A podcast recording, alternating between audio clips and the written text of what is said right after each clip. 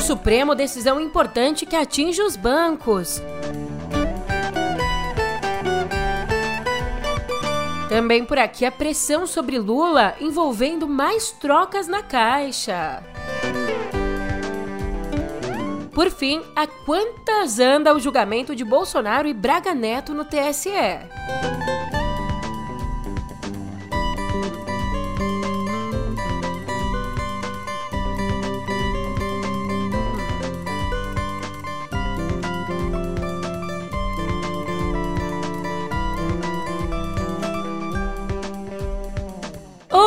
Ótimo dia, uma ótima tarde, uma ótima noite para você. Eu sou a Julia Keck e vem cá, como é que você tá, hein? Sextou e eu tô com você excepcionalmente nessa sexta, ó que beleza.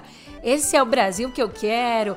Eu e você, menos folgas, brincadeira.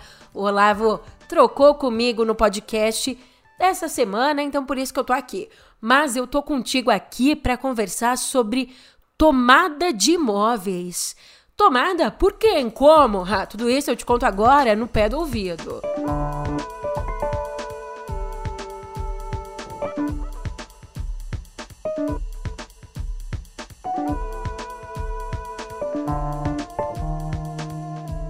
É o MST? É o MTST? É um pássaro. É um avião. É o Irineu. Você não sabe nem eu. É o MST? É o MTST? Não, são os bancos. Ontem, o Supremo Tribunal Federal autorizou, por oito votos a dois, que bancos e outras instituições financeiras retomem imóveis de devedores sem a necessidade de uma decisão judicial. Explico. Nessa ação que foi levada à corte, o Supremo discutia uma lei de 1997 que criou a alienação fiduciária de imóveis, que determina, portanto, que o bem ele fica no nome da instituição financeira até o comprador quitar o financiamento, as dívidas, o que serve como uma garantia do negócio. Só que, com a decisão de ontem, a corte determinou que, se o pagamento não acontecer, o banco pode retomar extrajudicialmente. Na votação, a maior parte dos ministros seguiu o voto do relator Luiz Fux, que disse que a execução extrajudicial não impede o controle judicial. Isso porque, se o devedor verificar qualquer irregularidade no processo, ainda pode acionar a justiça para proteger seus direitos. O Fux também destacou que o procedimento não é aleatório ou unilateral, já que os contratos têm anuência de todas as partes envolvidas.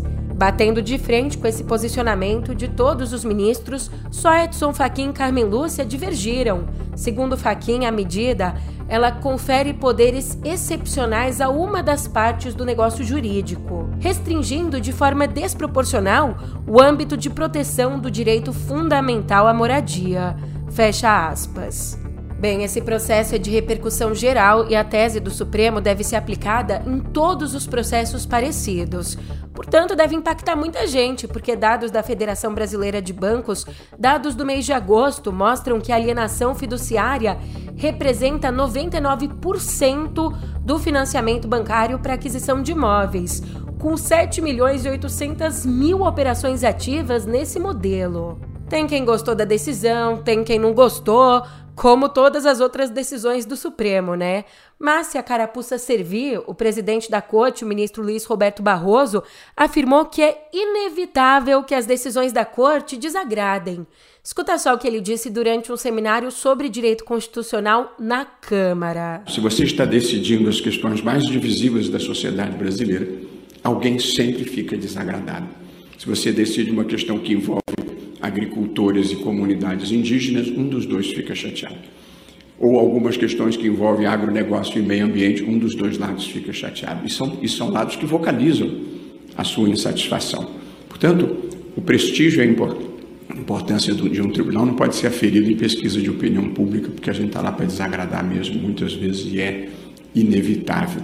Mas acho, honesta e sinceramente, que se tem uma instituição que serviu bem ao Brasil, nos últimos tempos, sobretudo nos últimos tempos, na pandemia e na proteção das instituições democráticas, foi o Supremo Tribunal Federal.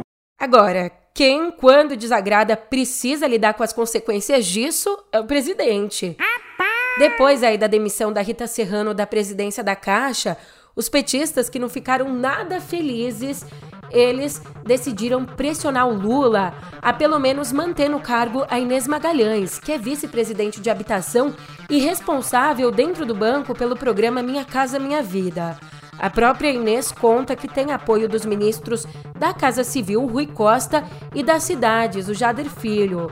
Ela também, um outro ponto, ela já trabalhou com o novo presidente da Caixa, o Carlos Antônio Vieira Fernandes, um nome indicado pelo Centrão ou mais precisamente indicado pelo presidente da Câmara, o Arthur Lira, que é a cara do Centrão, né?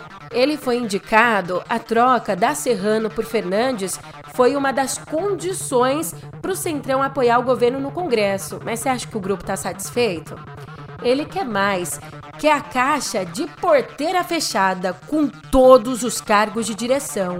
Só que nesse novo caso, nessa nova queda de braço envolvendo a vice-presidente de habitação, Além do controle sobre Minha Casa Minha Vida, que é um programa que a menina dos olhos do PT pesa a favor da permanência da Inês o fato do governo já ter demitido três mulheres em cargos de alto escalão, ter sacrificado todas elas em nome do Centrão.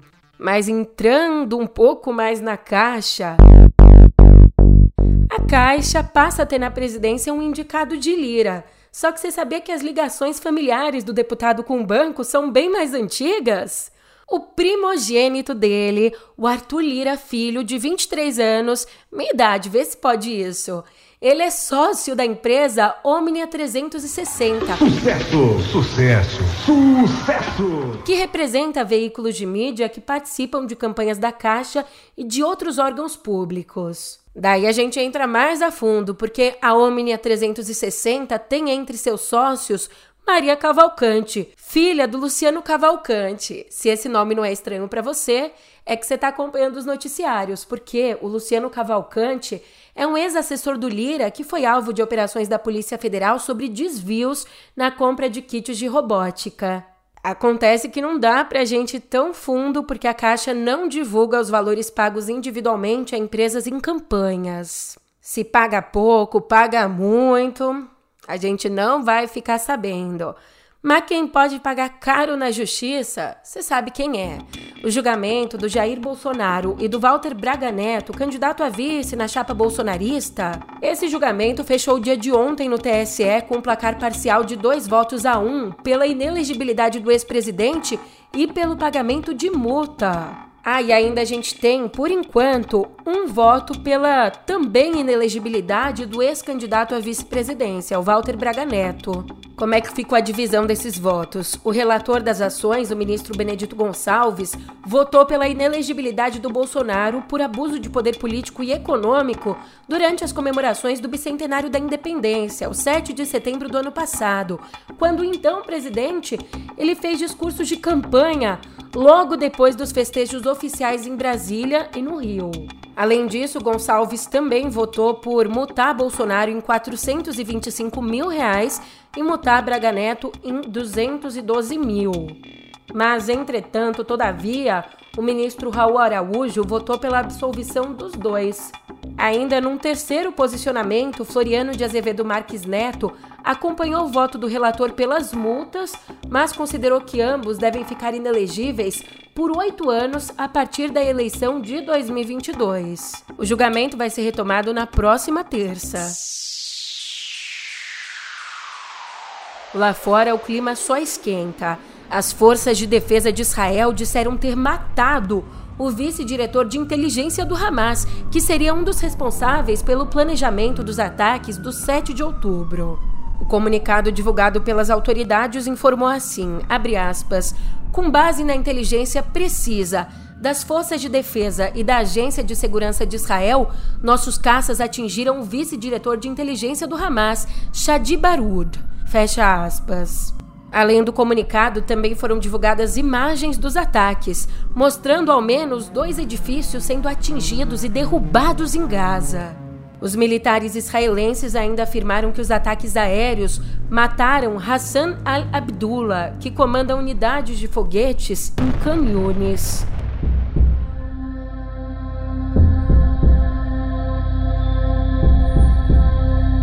Ontem pela manhã, o presidente Lula conversou por videoconferência com famílias de brasileiros que foram vítimas do Hamas.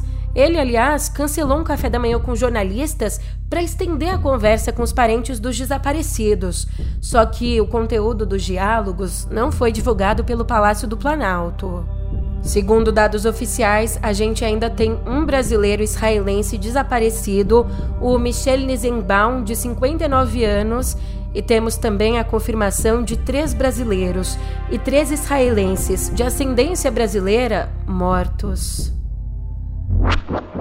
Na Argentina, na contramão da candidata Patrícia Bullrich e do ex-presidente Maurício Macri, uma ala da coalizão oposicionista Juntos pela Mudança decidiu ficar neutra no segundo turno da eleição presidencial, o segundo turno que vai acontecer no dia 19 de novembro. Eu digo diferente da Bullrich porque na quarta, ela, terceira colocada no primeiro turno, anunciou apoio ao libertário Javier Milei na disputa contra o peronista Sérgio Massa.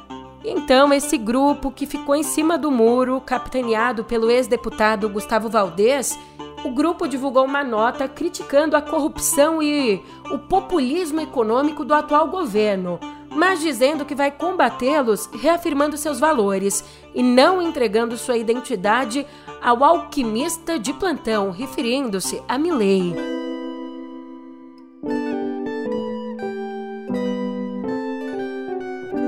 Voltemos comigo aqui em Viver ao caso do desaparecimento das 21 metralhadoras do arsenal de guerra do Exército em Barueri, na Grande São Paulo. E as polícias civil e militar estão investigando o furto de 21 metralhadoras, 13 delas com potencial de derrubar aeronaves. Elas foram furtadas na última terça-feira na Organização Militar do Exército Brasileiro, em Barueri, na Grande São Paulo os agentes notaram o sumiço dos armamentos durante uma inspeção no local. Segundo o Exército, as metralhadoras não estavam funcionando e tinham sido recolhidas para manutenção. Os autores do crime ainda não foram identificados. A Secretaria de Segurança Pública de São Paulo lamentou o ocorrido devido ao grande risco à população. A gente volta a esse caso porque o Comando Militar do Sudeste decidiu punir disciplinarmente 17 militares por falharem no controle das armas, o que resultou no furto. Eles, portanto, vão ficar presos no quartel por 1 a 20 dias. Também foi pedida a prisão preventiva de outros seis integrantes investigados criminalmente, suspeitos de envolvimento no furto. Esses tiveram os sigilos bancário e telefônico quebrados pela Justiça Militar e aí, se forem condenados, podem pegar até 27 anos de prisão. Até agora, a polícia recuperou 17 armas em São Paulo, armas que iriam para o tráfico, e também no Rio de Janeiro, armas que iriam para a milícia. Rio de Janeiro, aliás, vamos combinar, a coisa tá feia por lá. O Gabinete de Segurança Institucional do Estado do Rio precisou inclusive reforçar a segurança do governador Cláudio Castro e da família dele. Isso depois do setor de inteligência da Polícia Civil ter encontrado um plano de atentado contra o Cláudio Castro, a esposa dele e os dois filhos. O plano acabou descoberto depois dos ataques na cidade que barbarizaram, queimaram 35 ônibus e um trem em represália à morte do Matheus da Silva Rezende, o Faustão, número 2 da milícia de Três Pontes, na zona oeste do Rio. O governo afirma que continua investigando para identificar e punir os responsáveis.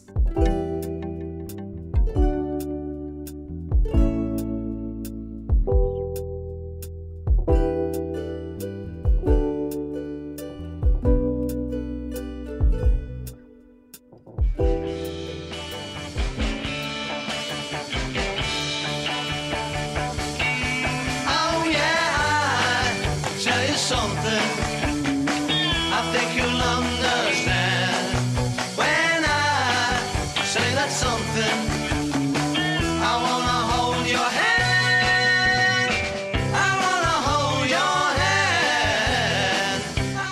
Beatle com uma notícia tão boa que agora eu quero segurar sua mão.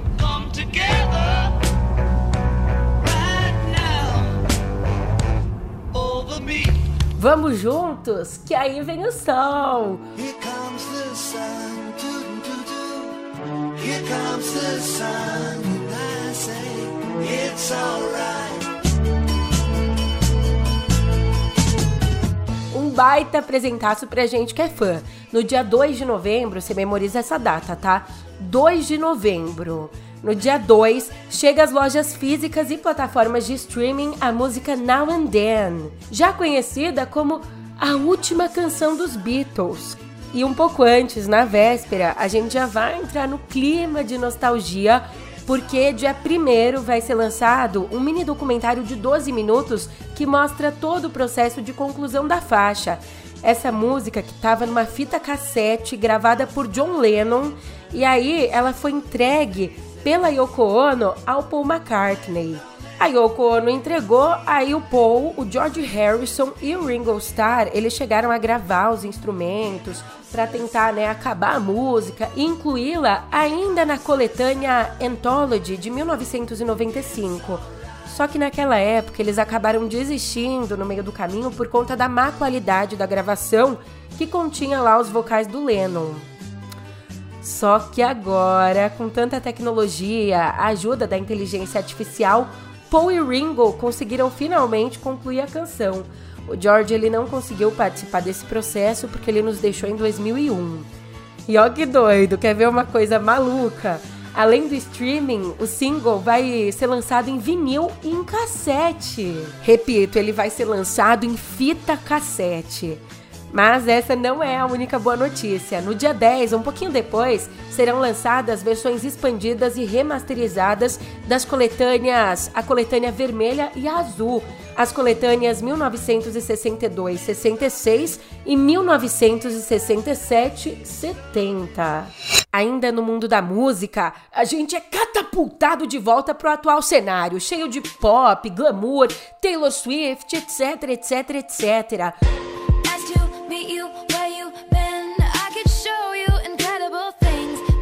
Billboard Music Awards divulgou a lista de finalistas para a premiação de 2023. Ela que acontece já já, no dia 19 de novembro, em Las Vegas. Adivinha quem lidera as indicações? A Taylor, com 20 indicações. Logo atrás dela vem a Cisa e Morgan Wallen, os dois que estão empatados com 17 indicações cada.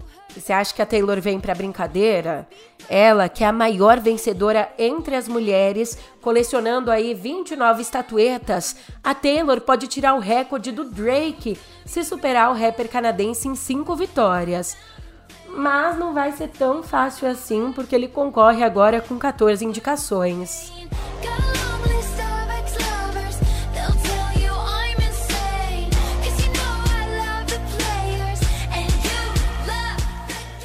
Eu tô aqui, já falei um monte, mas você ainda não superou as notícias do Beatles, tá nessa vibe aí, nostalgia? Então eu sei de mais uma notícia que você vai gostar. Mais uma pra gente matar a saudade dos velhos tempos. Um demônio não tão ruim em Good Omens. Um bruxo muito ruim em Harry Potter e o Cálice de Fogo. A voz de um droide sábio em Ashoka. O ator inglês David Tennant ele tem muitas facetas, mas para a maioria dos fãs, ele continua sendo uma das mais queridas encarnações do Doutor, o protagonista da série cult britânica Doctor Who.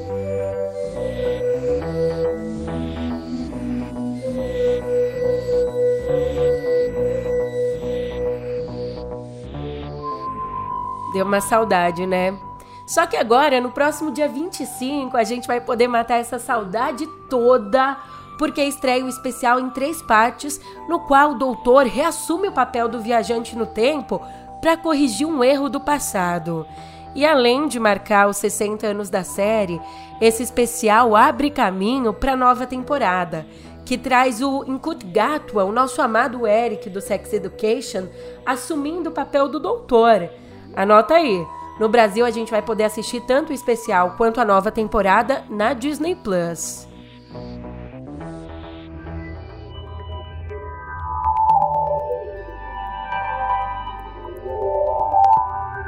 Você tá se sentindo meio perdido? Então, meu amor, você vai se encontrar agora porque já estão disponíveis as buscas com realidade aumentada no Google Maps usando Lens. A atualização ela já pode ser acessada em 50 cidades brasileiras, incluindo São Paulo e Rio. Júlia, você falou e eu não entendi nada. Então presta atenção. Anunciado ontem, esse serviço, ele vai nos ajudar a encontrar lugares próximos de um jeito muito mais fácil. Se você estiver perdido aí numa rua ou estiver passeando, mas bateu aquela fome e você quer passar numa padaria, é só pegar o celular, acionar a câmera traseira e mostrar tudo que está à sua volta.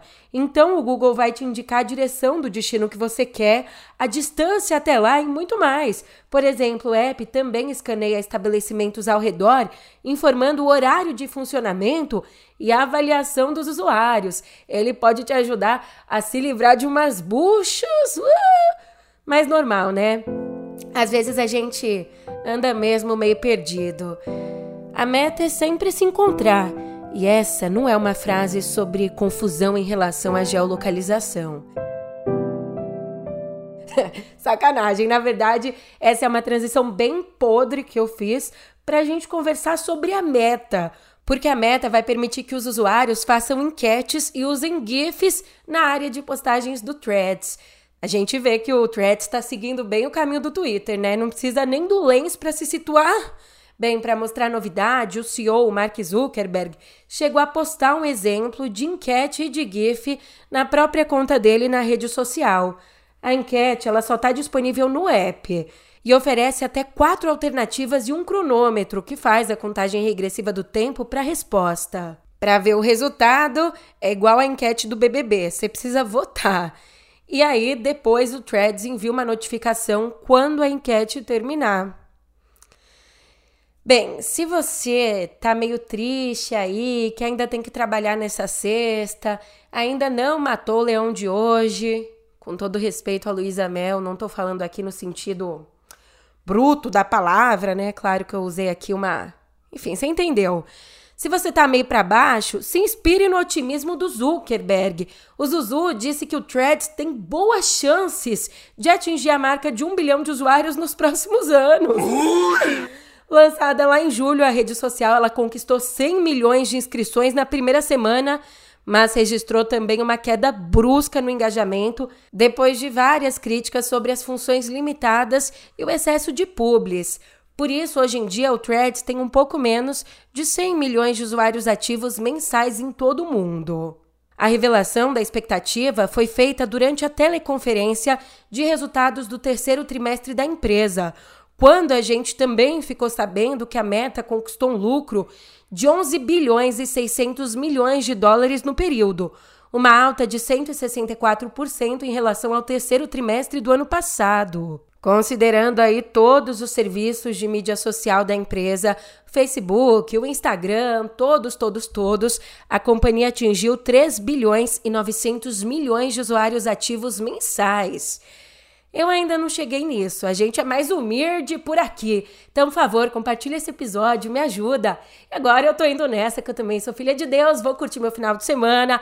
Muito juízo, se você for beber, dá uma forrada no estômago, que é sempre bom. E é sempre bom te ver por aqui de novo. Então eu te espero. Abração e até segunda!